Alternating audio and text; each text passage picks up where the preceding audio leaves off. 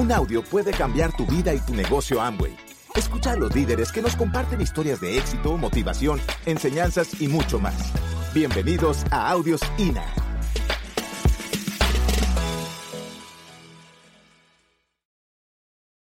Esto no es un negocio para gente que normalmente esté cuerda. Porque allá afuera estar cuerdo es estar haciendo lo que normalmente todo el mundo hace para sentir que encajas en un contexto social. Y entonces, claro, yo entro al negocio y el problema mío, o la bendición mía, o la ventaja mía, fue que yo escuché tantos audios de oradores que hablaban de sueños, pues que yo me comencé a hablar de volverme un soñador. Había un tipo que me encantaba escuchar que se llamaba Luis Costa. Y yo lo escuché tanto que después de un punto yo terminaba diciéndole a la gente que si tú quieres hacer este negocio en grande, tú tienes que salir a... Yo comenzaba, comenzaba a emular cosas. Pero lo más importante de emular todo lo que oyes, primero es que te apasiones y que vibres donde estás, pero también que sueñes. O si no, cualquier cosa para el que no sueña lo saca. Aquel que no es soñador se va del negocio de Amway rápido. Mire, yo le digo a la gente, si usted supiera lo que uno de diamante vive después de que llega a diamante, hacia usted le tomara 20 años llegar, usted lo haría. El problema cuando la gente no se queda en el negocio de Amway es porque la gente no tiene claro por qué entraron al negocio de Amway. Hay gente que entra buscando dinero y dinero va a haber. Pero hay gente que entra buscándolo en una semana o en un mes. Ay, si Amway no me vuelve rico en un mes, yo me voy. Si tú no has llegado al nivel que tú quieres es porque tú no estás preparado para realmente hacer que la gente vibre con este negocio. Tú lo que le estás dando tiempo a un negocio que nunca te colocó un requisito para entrar. Tú le estás colocando tiempo a un negocio que nunca te exigió nada para hacerlo, para, permitir hacerlo. Tú le estás colocando tiempo a un negocio que ni siquiera te coloca parámetros, ni te exige nada. ¿A cuántos de aquí les pidieron certificados de ingreso, recomendaciones familiares, referencias personales? A ninguno. Entonces, ¿por qué le colocas tiempo a un negocio que no te exige nada para hacerlo? Y ella me dice, pues sí, ¿no? Yo le digo, sí. Mira, yo tenía 21 años. Y mi sueño en mi vida se llamaba Sara. Yo volví al negocio de Amway porque tengo una niña de siete años. Y cuando yo volví al negocio, lo primero que me aterraba era pensar la responsabilidad que yo tenía con mi hija. Porque pues, el momento del parto de mi hija para mí marcó la vida para siempre. Comenzó a nacer Sara, yo estaba en la sala de parto, yo la recibo en las manos y yo vi que se movía. Un niño de 21 años y yo vi que se movía y yo dije, no, esta vaina se mueve. Y la pediatra se queda mirándome, la médico que estaba ahí, y me dice, papá, cójala, abrácela, que es su hija. Y es responsabilidad suya por el resto de la vida. Eso me traumó. Yo no supe qué hacer y yo la volteé a mirar a la enfermera y se la entregué. La enfermera fue y la bañó, la cambió y la acostó. La acostó en una, como en una cunita especial que había al lado ahí. Y yo esa noche me acosté a dormir y la miraba así. Y yo medio me asomaba así. Y Sarita estaba así acostada mirándome, yo creo que pensaba y decía, escuchó, no, el resto de la vida, escucha. Y eso me tenía traumado. Por eso cuando a mí me vienen a contar el negocio de Amway y me dicen, es un negocio que te permite crear futuro por el resto de la vida. Y como yo tenía anclado el resto de la vida aquí con el resto de la vida de mi hija, yo dije, uy, eso sirve como pasara. Y traje y entré al negocio. Pero lo único que me hizo quedarme fue la capacidad de soñar. Soñar que un futuro mejor para mi hija y soñar un futuro mejor para mí, pero sobre todo soñar en algo, en que mi hija tuviera posibilidades. Porque cuando la pediatra a mí me dijo, su hija va a ser responsabilidad por el resto de la vida, yo supe, si Sara llega a tener posibilidades de hacer sus sueños realidad, es porque yo se lo permití. Pero si Sara le toca una vida donde no vive posibilidades, es porque yo se lo permití. Consecuencia, yo iba a ser responsable del buen futuro o del poco futuro o de las pocas posibilidades o de las muchas posibilidades que mi hija tuviera. ¿Quiénes tienen aquí hijos?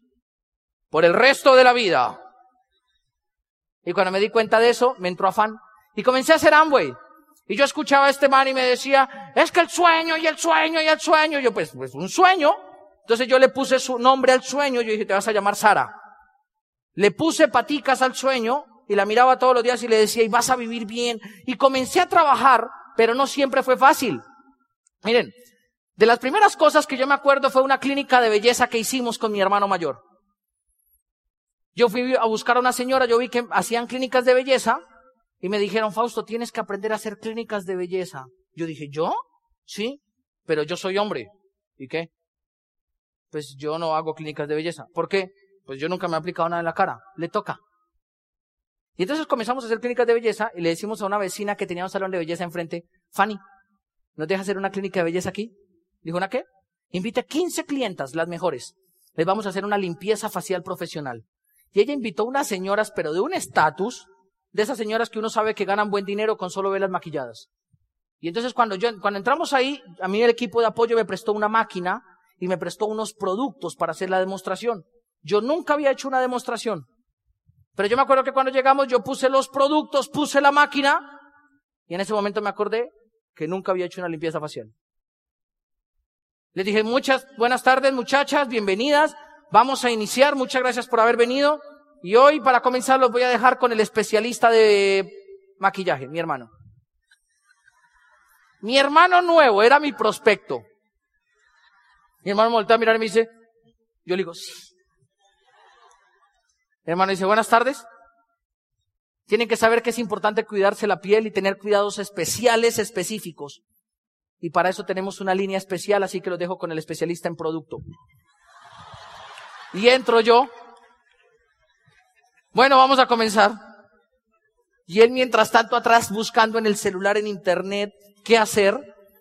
Y yo me acuerdo que en ese momento sentí un frío que él me dijo, ¿y usted qué necesidad tiene que estar haciendo este negocio cuando usted no sabe nada de productos de belleza? Pero por dentro de la cabeza me decía, pues porque Sarita es responsabilidad suya por el resto de la vida. Y en ese momento el resto de la vida me comenzó a, dar vueltas de nuevo. Y yo le dije, bueno, vamos a hacer una clínica de belleza y para eso hoy vamos a aprender tanto ustedes como nosotros. ¿Es importante cuidarse la piel? Sí. ¿Es importante tener cuidados especiales como mascarillas y esto? Sí. Bien, para comenzar vamos a hacer una rutina básica y vamos a hacer un concurso. ¿Cuántas de ustedes saben cuál es la rutina básica? Ok, ¿y el paso número uno cuál es? Y una señora, limpiar. Muy bien, vamos a comenzar con la limpiadora. Y comenzamos a mirar tarrito y tarrito. Había un problema. Venían en inglés. Y yo no sabía inglés. Entonces yo volteo a mirar a mi hermano y le digo, ¿cuál es la limpiadora? Y él dice, busque cualquiera. Y yo encontré una que decía multi. Entonces yo dije, multi muchas. Action. Acciones. Y era así chiquitica. Yo dije, vamos a comenzar con una multiacción. Esta, el primer, la primera acción de todas las muchas que tiene es limpiarnos. Y comenzamos y la limpiamos a todas. Realmente era un contorno de ojos y labios. Pero las señoras se tocaban y decían, ¡Ah! ¡ay, qué espectáculo esto! Muy bien. Paso número dos, tonificar. Vamos a tonificarnos. Y comenzamos.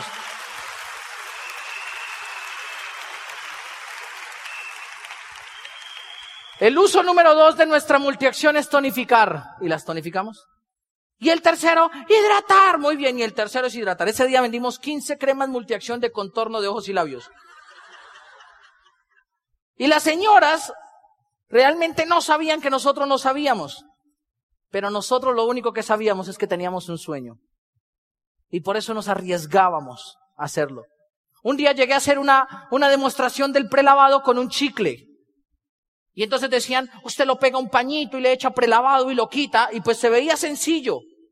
Pero yo le di en otro video que había abajo, decía en cabello, y yo dije, uy, el del cabello es más poderoso. Y saqué y lo vi, y la muchacha se lo quitó muy fácil. Y cuando yo llegué a la casa vi a una muchacha a la que le íbamos a dar el plan y ella estaba emocionada porque yo le dije, mira, para probarte que el negocio es bueno, organiza una demostración y después de la demostración yo te doy el plan de negocios. Ella dice, buenísimo. Ella se había echado una tintura roja el día anterior. Y yo llegué y le pegué el chicle. Y después de que se lo pegué le dije, ahora van a ver cómo mágicamente sale el chicle. Y vi que comenzó a echar espuma. Casi una peinilla, Marcos. Mi hermano siempre era el especialista en producto o en la marca, y yo comencé a peinar y vi que el chicle se esparció. Y entonces yo dije, es porque lo cogí muy abajo, toca más arriba. Y así comencé a subir hasta que llegué aquí a la raíz del cabello. Después me dije, le dije, ¿tú te aplicaste algo ayer? Dijo, sí, una tintura. Le dije, ah, es por eso, ¿sí ve? Es culpa suya que el producto no funcione. Ella me dice, ¿y ahora qué hay que hacer? Y yo le digo, nomás te vamos a quitar el mechón. Pero el negocio es muy bueno. Y entonces la gente estaba así impresionada. Y la verdad ese día no vendimos nada. Pero se firmó la chica. Porque ella me dice, ¿y usted cómo son capaces de hacer eso? Y yo le dije, mire, la verdad es que estamos aprendiendo, pero si usted se mete, aprendemos juntos. Y como esto es de sentir vibración emocional, ella dijo, no, pues si la vamos a pasar así de chévere, yo me meto. Y y se metió. De una. Eso me hizo a mí entender algo. Un soñador, un soñador en este negocio nunca para de crecer. Porque cuando tienes un sueño, los obstáculos los ves como oportunidades para seguir aprendiendo y seguir creciendo. Miren, nosotros llegamos a diamante no porque tuviéramos la gente, sino porque no la teníamos. Nosotros llegamos a diamante no porque existiera el volumen, sino porque no existía. Nosotros llegamos a diamante no porque tuviéramos listas, sino porque no habían listas. Nosotros llegamos a diamante no porque tuviéramos la 4, la 5 y la 6, sino porque no existía ni la 4, ni la 5, ni la 6. Consecuencia de llegar a diamante fue haber construido lo que hoy hay, pero no lo que había, porque no había nada. Pero eso también me hizo entender algo. Mire, el problema a veces de la gente cuando no entiende que es que el soñador es la persona que le va a funcionar este negocio, me doy cuenta que es que a veces la gente de este negocio también necesita entender que aparte de aprender a soñar, necesita aprender a creer. ¿A creer en qué? Aprender a creer en la gente. Porque aquella persona que no cree en la gente es una persona que inevitablemente no le va a funcionar el negocio. Mire, yo era un muchacho de 21 años. Yo andaba con el pelo largo, los pantalones entubados, un poquito rotos aquí, y no me importaba lo que nadie pensara de mí. Y entonces mi, papá decía, este fue el que se me perdió, esta es la oveja descarriada de la familia. Y mis hermanos mayores, ellos decían que yo, ellos me decían, Fausto, es que usted a veces tiene como unas etapas bien raras. Usted ha pasado por todo. Yo le digo, ¿cómo por todo? Me decían, no es que usted un día se deja el pelo largo, otro día se hace la cresta, otro día se quita todo el pelo, otro día, es que a usted no le como que, usted no es normal. Yo les decía, sí, yo soy normal. Me decían, no, usted no es normal. Yo me vengo a dar cuenta hoy en día que yo como definitivamente no era normal. Pero lo que sí me di cuenta es que no importa qué tan normal o qué tan poco normal no seas tú, lo que importa es qué tanto creas tú en ti mismo y en la gente que vas a auspiciar. Miren, cuando a mí me dieron el plan, me dieron el plan y yo no era el mejor prospecto. A mí me dieron el plan porque yo pregunté mucho, porque pregunté más de la cuenta. Me terminaron dando el plan. Pero me dan el plan de negocios porque yo tenía un sueño y tenía ganas de echar para adelante. Y por eso Daisy y yo hoy en día decimos que para nosotros lo más importante no es que la gente haga bien el negocio, es encontrar gente de bien que quiera hacer el negocio. Y aprendimos a creer mucho en la gente porque yo digo, si yo no era el mejor prospecto y llegué a diamante, ¿qué pasa si meto uno que es bueno? Ese va a llegar a corona. Y entonces hoy en día me pongo a pensar, ahí me dieron el plan, yo creo que porque pregunté mucho, pero en el camino me fui forjando en lo que hoy en día soy. Yo no hablaba en público, yo no me paraba en una tarima, yo no era tan histriónico, y después de un accidente que tuve, comencé a hablar más despacio porque antes hablaba más rápido. Y me doy cuenta de esto, y por eso les digo, mire, lo importante es que usted comience a creer. ¿En quién? En la gente y en usted. Toda la gente que usted tiene en su grupo, en cuatro años se van a transformar en un diamante. Toda la gente que usted tiene en su grupo, en cinco años se van a transformar en diamante. Toda la gente que usted tiene en su grupo, en dos años van a ser diamantes. Toda la gente que usted tiene en su grupo, en un tiempo van a ser diamantes. Y toda la cabeza que usted tiene en este momento, un día va a ser diamante. Pero ¿qué tiene que comenzar a hacer? A creer en usted mismo, a creer en la gente con la que usted está trabajando. Porque señores, si este negocio ya hemos comprendido que es de vibrar con la gente, y si comprendemos que es un negocio de soñar, pero también comprendemos que es un negocio de creencia, vas a entender por qué no le funciona a todo el mundo. Miren, a nosotros los colombianos, bueno, más a los latinos, pero más a los colombianos, nos han enseñado a dudar de todo. O sea, cuando uno cuenta que uno tiene un buen negocio o cuando uno cuenta que algo bueno le está pasando, uno normalmente hace, mm, no invente, ¿sí o no? Y pues obviamente yo, yo ya soy diamante del negocio, hoy viajo por el mundo y todavía me encuentro con mis compañeros de la universidad que me dicen, oye, ¿cómo le ha ido en Amway? Yo le digo, no, ya soy diamante. Mm, no invente. No importa el nivel que uno tenga. Allá fuera el negocio de Amway no le funciona a la gente porque no está dispuesta a creer en cosas que el común de la gente no creen. Y no están dispuestas a creer en cosas que la mayoría y todos los líderes de aquí adelante sí creen Creemos en una vida mejor basado en esperanza y en libertad. Creemos en una vida mejor porque sabemos que estamos en un negocio que nos permite construir esa vida. Yo me pongo a pensar y yo digo, pero es que ¿por qué la gente en Amway a veces sonreímos tan sospechosamente? Porque uno ve a un invitado y uno le sonríe y uno, hola campeón, y uno lo invita y tal. La respuesta a eso es porque nosotros tenemos esperanza. Una persona que cree en algo diferente a lo que allá afuera le dicen, tiene esperanza. Y una persona que tiene esperanza normalmente vibra diferente a nivel emocional. Porque sabe que por muy mal que esté, sabe que en unos años va a estar bien. Y entonces yo les tengo que confesar algo. Yo estaba jodido, endeudado y sin plata. Pero tenía esperanza. Hubo un día donde yo me fui a dar planes. Y yo me iba a dar planes y la gente me decía, ay, pero si el negocio es millonario, ¿usted por qué no tiene carro? Y le decía, no, lo estoy construyendo. ¿El carro? No, el negocio. Y la gente decía, mm, no invente. Y eso me comenzó a costar a mí, porque yo me comencé a dar cuenta que la gran mayoría de la gente no tiene esperanza.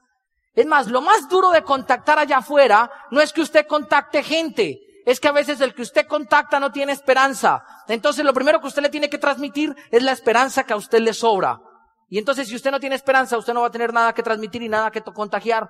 Pero la esperanza se alimenta desde la creencia. Así que lo que uno tiene que hacer es volverse obsesivo con desarrollar creencia. Creencia en una vida mejor, creencia en un futuro mejor, creencia en que realmente el negocio de Amway te va a funcionar a ti. Miren, yo tengo una tía que lleva 19 años en el negocio. Y en 19 años nunca ha llegado al 9%. Nunca. Hay gente que me dice, ¿usted por qué es tan mal y no ayuda a su tía? Yo le digo, porque cada vez que le voy a decir a mi tía, tía, mira, yo le voy a enseñar a hacer el negocio, mi tía me abraza y me dice, ay papito, pero usted es mi sobrinito. Usted es chiquitito. Mi tía no cree en mí, ni cree en ella. Por eso no califica. Estamos en el mismo negocio, con los mismos productos, en el mismo país, en la misma línea de auspicio. Pero nosotros nos hicimos diamante y ella no. Lo único que nos diferencia es la creencia. Lo único que nos diferencia es la capacidad de sentir esperanza. Lo único que nos diferencia es la capacidad de transmitir emociones. Pero también nos diferencia algo, la forma como manejamos el ego. Porque miren, es sorprendente a veces darnos cuenta en algo. En el negocio de Amway lo que tienes que comprender es que prima la autoestima sobre el ego. Aquí tienes que aprender a trabajar con el ego y colocarlo chiquitico en una esquina de tu vida. No eliminarlo por completo, sino domarlo. Domarlo. Y manejarlo. Porque el problema de la gente es que a veces se llena mucho de ego y de poca autoestima. Y el ejercicio debería ser al revés, mucha autoestima y poco ego. Porque cuando tienes autoestima, haces el negocio de Amway orgulloso. Pero cuando tienes ego, te da pena decir que haces Amway. Dígame la verdad, ¿cuántos de aquí han sentido pena alguna vez cuando le han preguntado qué hace Amway? Ah, solo los de adelante, los de atrás no. Yo me acuerdo que cuando me preguntaban, yo era plata. Y me decían, ¿y tú qué haces? Porque la gente siempre le pregunta a uno lo mismo, ¿y tú qué haces? No, yo soy profesional en cultura física y deporte y tengo una especialización. ¿No tienes empleo? No, no, no tengo empleo. Ah. ¿Y entonces no estás haciendo nada? Sí, sí, sí, sí, estoy haciendo algo ahí paralelo. ¿Qué estás haciendo? Ah. ¿Qué? Ah, bueno. ¿Qué es eso? Y yo tenía que entrar a tratar de justificarle a la gente lo que yo hacía. No, mira, es que me metí a un negocio de la nueva economía que está transformando vidas, no te imaginas. Y tenía que entrar a convencerlos de que lo que yo hacía era bueno. Hoy en día entiendo que cuando uno tiene autoestima, tú no tienes que convencer a nadie porque ya estás convencido tú. Gracias por escucharnos. Te esperamos en el siguiente Audio INA.